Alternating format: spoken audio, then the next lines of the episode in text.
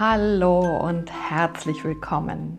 Nimm Platz auf meinem Sofa. Hier ist Nana Mara. Du hörst die zweite Folge von meinem Podcast Das Philosopha. Dieser Podcast ist besonders für dich geeignet, wenn du dich nach mehr Leichtigkeit und Lebensfreude in deinem eigenen Leben sehnst, aber auch wenn du bereits schon sehr gerne darin schwelgst. Worum geht es heute in der zweiten Podcast-Folge? Es geht um deine Wahrnehmung, was deine Wahrnehmung prägen kann und was Filter auf deine Wahrnehmung für Folgen haben in deinem Leben.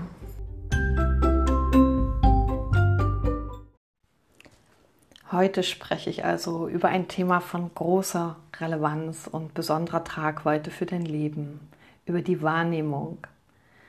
Und an diesem Thema, um es so für dich aufzubereiten, damit du mir auch folgen kannst, habe ich jetzt fünf Tage lang gebastelt. Ich habe ins Unreine gesprochen und am Ende doch alles wieder verworfen.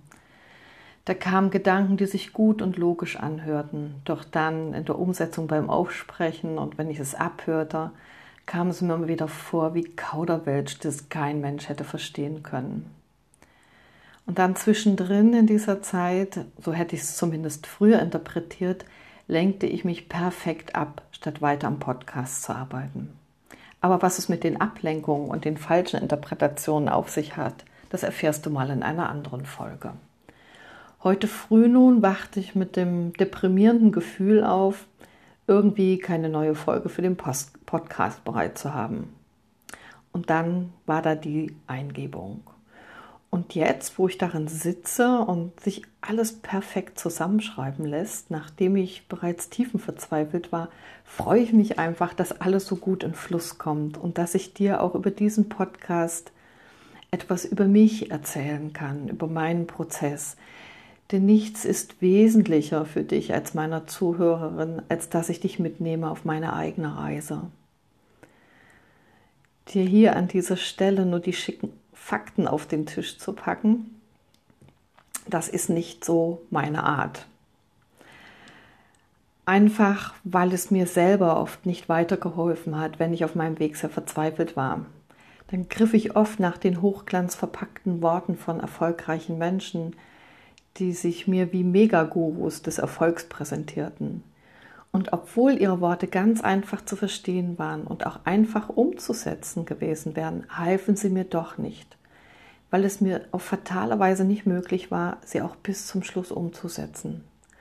All mein Umsetzen brach ich an einem bestimmten Zeitpunkt und regelmäßig ab, obwohl ich das nicht wollte. Da gab es etwas, was stärker zu sein schien als mein Wollen und auf das ich weder Zugriff hatte noch Einfluss.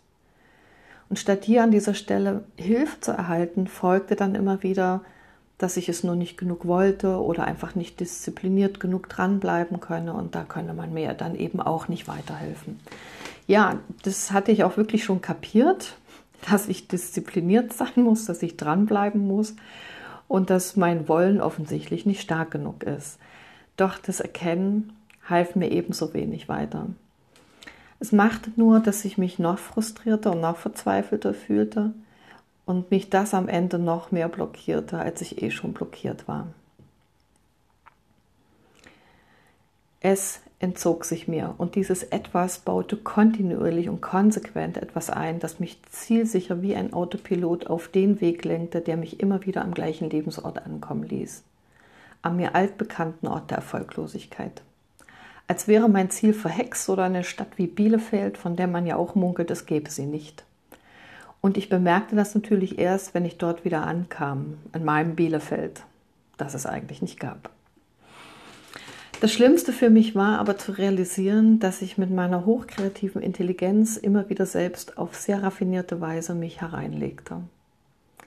Und wenn dir deine größten Begabungen nicht dienen, sondern dich gefühlt ins Unglück bringen, dann ist das Overkill. Ich bemerkte es einfach nicht, wann, was, wie und wo geschah. Denn alles fühlte sich immer so lebendig an, was ich tat. So richtig, so gut, so schön, so unglaublich so. Ich war also mit Begeisterungsstufe 180 dabei und dran an allen meinen Projekten, was mir viel Bewunderung einbrachte, mir aber nicht half, meinen Lebensunterhalt selbst zu verdienen. Selbst meine Depressionen, die mich hin und wieder ereilten, waren auf eine gewisse Weise sehr lebendig und spannend. Und im entscheidenden Moment war es aber, als legten sich Filter vor meine Wahrnehmung. All die guten Gefühle, so durfte ich eines Tages erkennen, waren in Wirklichkeit Filter. Filter, die die Illusionen, denen ich in Wahrheit folgte, wie meine Visionen aussehen und anfühlen ließen. Und so wusste ich nie, warum es ausgerechnet mir nicht gelang, erfolgreich zu sein, denn auch das war gut abgefiltert. Stattdessen fühlte ich, dass ich eine Versagerin war, trotz bester Abschlüsse an den Schulen, trotz meines brillanten Geistes, obwohl ich alles verstand, obwohl, obwohl, obwohl. Es gab viele Obwohls und wo war das Geheimnis? Wo war der Haken? Was übersah ich? Und erst viele Jahre später, als ich realisierte, dass ich hochgradig manipulierbar war, wurde mein Weg ins eigene frei. Und das war hart. Ich, die Glorreiche, die alles scheckte, die alles sah, der scheinbar nichts entging, wenn sie anderen Menschen aus ihrem Wirrwarr hervorhalf, einen Lösungsweg zu finden. Die andere ermutigte, sie zum Lachen brachte, die alles mit links zu machen schien, der alles perfekt und auf leichte Weise gelang, die immer lachte, wenn man eigentlich hätte weinen müssen, der das Wohl der anderen mehr am Herzen lag als ihr eigenes. Ja, das zu erkennen war echt niederschmetternd und zugleich der Aufbruch in mein wirkliches Leben. Der wahre Grund, dass ich so manipulierbar war, begründete sich schlichtweg in meiner Art und Weise wahrzunehmen und daraus Schlüsse zu ziehen. Und diese Schlüsse, die ich daraus zog, basierten auf meinen in der Kindheit gesammelten Repertoire an abgespeicherten Handlungsmöglichkeiten, die nur auf eins programmiert waren, aufs Überleben und die nicht mehr wie ursprünglich vorgesehen ist, auf freudig Leben gepolt waren. Und da das ein Thema ist, das die gesamte Menschheit betrifft, das wage ich einmal so in den Raum zu stellen, und das auch unsere kollektiven Überzeugungen prägt, mag ich darüber erzählen. All diese Überzeugung, dass zum Beispiel das Leben schwer ist, dass Freude zu erleben Glückssache ist oder eine Angelegenheit von Geld oder auch von entsprechend viel Geld habend ist, dass wir nur die richtigen Menschen kennen müssten und so weiter und so weiter. Das wird nicht nur weitergegeben in Form von Worten, sondern vor allem in konkreten Handlungsweisen, die von außen auf uns zukommen, und zwar in entscheidend prägenden Ereignissen in unserer menschlichen Entwicklung. Die Zeugung selbst, die Schwangerschaft unserer Mutter mit uns und die Geburt, unsere eigene Geburt, sind dabei drei zutiefst prägende Ereignisse in unserem Leben. Dazu kommen dann allerdings noch die Prägung unserer Mutter und die unserer Großmütter und last but not least die kollektive Prägung, die wir über Jahrtausende erfahren haben und die wir mit unserem Geschlecht, unserer Nationalität und Religion in Verbindung bringen. Und der Schlüssel zur Deaktivierung, die uns ursächlich falsch dieses in uns ursächlich falsch geschalteten Geschehens liegt in der Bewusstwerdung dieser Ereignisse in unserem persönlichen Leben und in dem kollektiven Erleben. Alles klar? Dann geht es hier mal weiter zum Thema Wahrnehmung, um was ich dazu aus meinen Sofaritzen herausholen konnte, um es für dich erhellend ans Licht zu bringen. Das war jetzt also erstmal der Vorgeschmack in Verbindung mit meiner eigenen Geschichte. Also, Fakten. Wahrnehmung ist der Router, mit dem du und ich das Leben wahrnehmen. Und die es uns ermöglicht, unser Leben so zu leben, wie wir es eben leben. Und von deiner Art und Weise wahrzunehmen hängen alle deine Entscheidungen ab. Was du heute am häufigsten hörst, ist, dass es unsere Glaubenssätze über das Leben sind, die das Wohin beeinflussen steuern. Und es stimmt. Doch es ist nicht der Hebel, an dem du allein ansetzen kannst. Denn wenn es dir nicht möglich ist, konsequent an einer Sache dran zu bleiben, weil dein System hier einen Knacks hat, dann nütze das Drehen deiner Glaubenssätze, also deines Steuerns in eine andere Richtung, in eine neue Richtung, herzlich wenig. Denn dann musst du permanent gegensteuern und das ermüdet irgendwann und verbraucht deine Kräfte. Deshalb ist es vielleicht einfacher für dich, einmal das Steuer zu verlassen und tiefer in dein System einzusteigen und es dann da zu beheben, wo das Steuerrad der Glaubenssätze gelenkt wird, beziehungsweise wo, wo es lenkt. Ja? Und herauszufinden, was es in eine andere Richtung lenkt, als in die, die du eingestellt hast oder auf die du Kurs hältst. Ja, du hältst dir nicht nur das Steuerrad deiner Glaubenssätze in deinen Händen, sondern mit ihm ein ganzes Navigationssystem und Bewegungssystem. Du hast dort vielleicht einmal Sicherheitsvorkehrungen eingebaut für die Abwehr eines weiteren unangenehmen, lebensbedrohlichen Falles aller Fälle. Und diese Sicherheitsvorkehrungen beruhen auf dich prägenden Ereignissen. Einmal, das sagte ich schon, auf deiner persönlichen Erfahrung, aber eben auch auf denen deiner Mutter und deiner Großmütter. Und deinem Steuerrad ist ebenso vorgestaltet, wie du die Welt wahrnehmen kannst, was du siehst und erkennst und was du durch eingebaute Filter eventuell verschoben oder gar also verschoben hast und gar nicht wahrnimmst, weil du dich davor abschirmst aus einem bestimmten Bedürfnis der Sicherheit und des Schutzes heraus. Und manche Situationen interpretierst du dann einfach falsch aufgrund deiner Erfahrung. Und durch den vorgegebenen oder vorgeschobenen Filter ist es, als folgtest du nun einer Fata Morgana oder ging es einer Fata Morgana aus dem Weg. Egal. Jedenfalls triffst du unbewusst eine Entscheidung, die deinem Wollen und deinem Ziel im Grunde widerspricht. Aber sicher ist ja sicher. Ja? Deshalb dieses eingeschaltete System. Wichtig ist in diesem Fall nur nicht noch einmal in eine beklemmende Situation kommen, nur nicht noch einmal den schlimmen Schmerz spüren. Und dein Autopilot-Sicherheitsprogramm funktioniert perfekt und es ist hochintelligent eingerichtet worden von dir oder aber eben auch schon von deinen Ahnen. Ja, und manche von diesen Programmen bringst du sogar aus anderen Leben mit. Du hörst schon, es kann viel, viel komplexer sein, als dass du es dir erhoffst und erwünscht. Es geht dir dann beim Steuern durchs Leben ein wenig wie beim Nachrichtenschreiben mit Autokorrektur. Ja? Wenn die Autokorrektur Worte nicht kennt, passt sie blitzschnell ein ähnlich passendes Wort ein. Okay, einmal korrigiert, ja, und du das einmal korrigierst, macht der lernfähige Autokorrekteur das dann nicht mehr. Ja? Aber auch ich erlebe das zum Beispiel mit dem Namen meiner Enkelin, wenn ich den eintippe. Und das geht jetzt schon fast vier Jahre so der hat das dann immer noch nicht dazu gelernt. Der gibt mir immer noch sein eigenes Wort ein. Ja? Es gibt also Hartnäckigkeiten, bei denen du dazulernen musst. Und du musst jedes Mal hartnäckig an der Korrektur bleiben. Also ich muss, wenn ich den Namen eingehe, gebe, wird es korrigiert, muss ich jedes Mal umstellen. Ja? Ich könnte natürlich auch den Autokorrekteur rausnehmen, hast recht. Ja? Also ich mache das dann manuell. Aber das erfordert wirklich ein ganz, ganz großes Bewusstsein von dir und ein diszipliniertes Dranbleiben an deinem Wollen. Ja, also ein Bewusstsein dafür, dass sich da wieder ein Fehler einschleicht und dass du da auch deine Aufmerksamkeit immer auch mit hast. Also nicht nur auf deinem Ziel und auf deinem Weg und auf dem, was jetzt dran ist, sondern immer auch auf diesen autokorrigierten Fehlern. Ja? Und leicht sieht dann wirklich etwas anders aus. Ne? So, ich fasse das nochmal kurz zusammen. Ja? Du hast dein Ziel, wo du hin willst. Du steuerst es an und dann kommt etwas auf dich zu, was bedrohlich erscheint oder was dein System als bedrohlich empfindet. Das kann sowas sein wie ganz simpel, dass du dir jetzt vorgenommen hast, jeden Morgen über Wochen das Gleiche zu tun, also ein Ritual eingepflegt hast. Ja, oder dass du dir vorgenommen hast, bestimmte Lebensmittel zu meiden, weil du merkst, die bekommen dir nicht.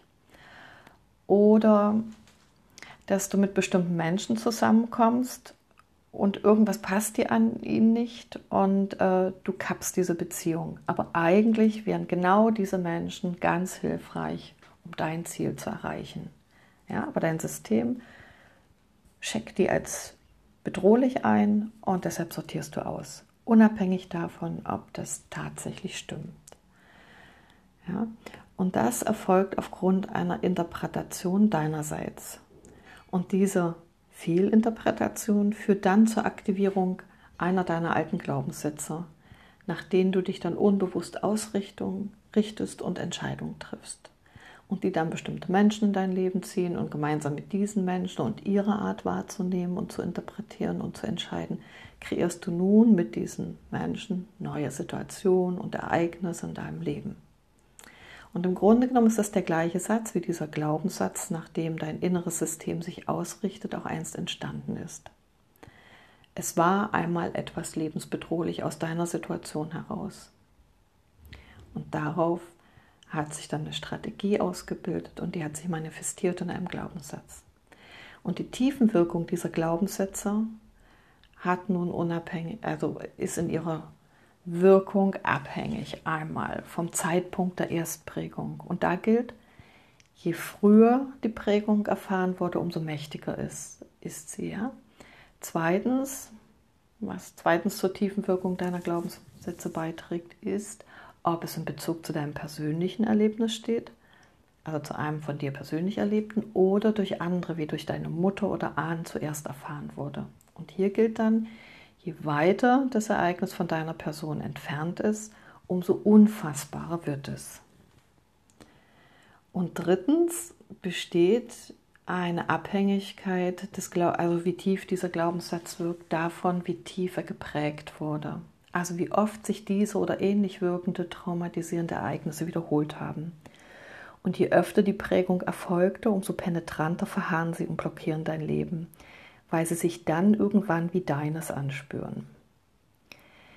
Was du wissen musst, ist, dass deine ursprüngliche Identität oft mit der neuen Prägung so verschmolzen ist dadurch, dass sie sich wie deine eigene Identität anfühlt. Ja? Du identifizierst dich dann mit der Prägung und nicht mit dem Material, also mit dir selbst, mit deiner Seele. Ich mache das mal an einem Beispiel, das mir dazu eingefallen ist. Du kennst sicherlich diese Automaten, die gibt es so an touristischen Sehenswürdigkeiten. Da kannst du ein 5-Cent-Stück einwerfen, das ist das Material, und ein Euro, das ist der Preis, den du dafür bezahlst. Ja? Und dann wird dieses 5-Cent-Stück neu geprägt. Das kommt dann in einer neuen Form heraus, hat seine alte Prägung, das ist ein 5-Cent-Stück, ist verloren und es ist etwas Neues drauf geprägt. So, das Material ist immer noch dasselbe, sein Gewicht hat sich nicht verändert, Du hast allerdings einen extrem viel höheren Preis dafür zahlen müssen, als die Münze eigentlich wert war, ja? also deine Seele, und hast sie dadurch in einen scheinbar anderen Wert verwandelt. Allerdings kannst du jetzt das Ganze nicht mehr zum Bezahlen nutzen. Ja? Sieht anders aus, ist anders geprägt und kein Mensch erkennt ihn wieder als den, der ursprünglich einmal war.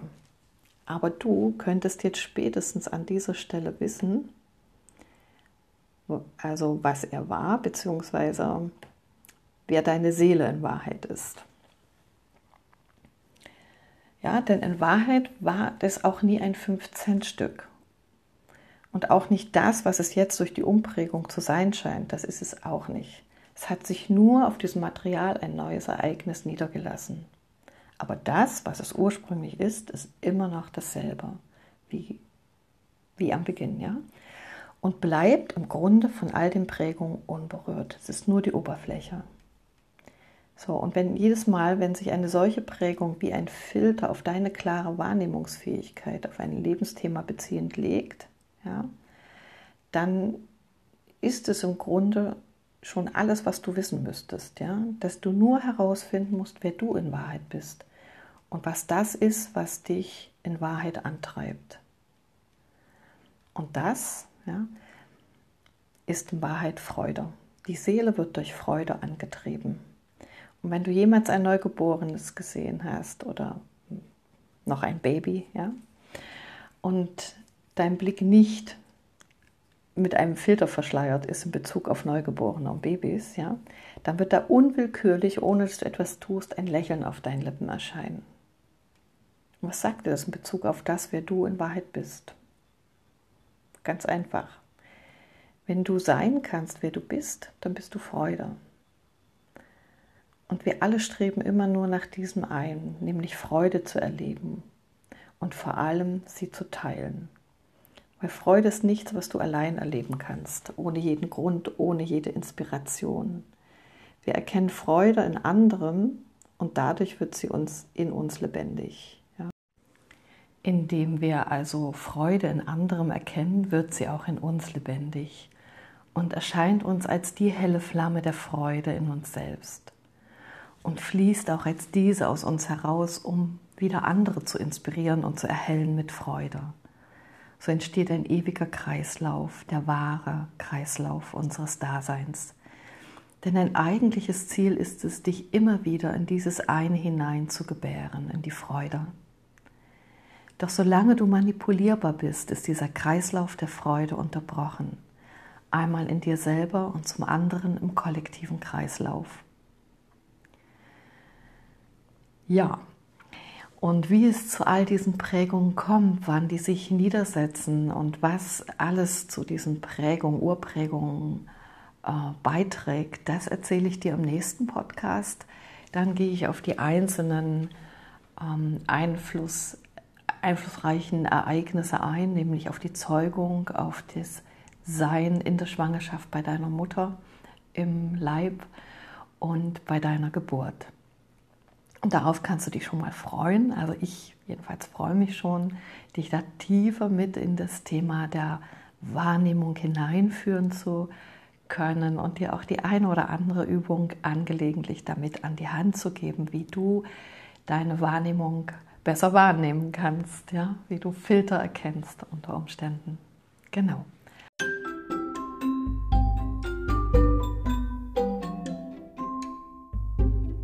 Also, Freu dich drauf. Das war es heute von mir, von Nana Mara. Ich wünsche dir einen wundervollen Tag. Hab Freude. Und wenn du mehr über mich erfahren willst, stöber gern mal auf meiner Website www.leichtleben.org. Dann adios.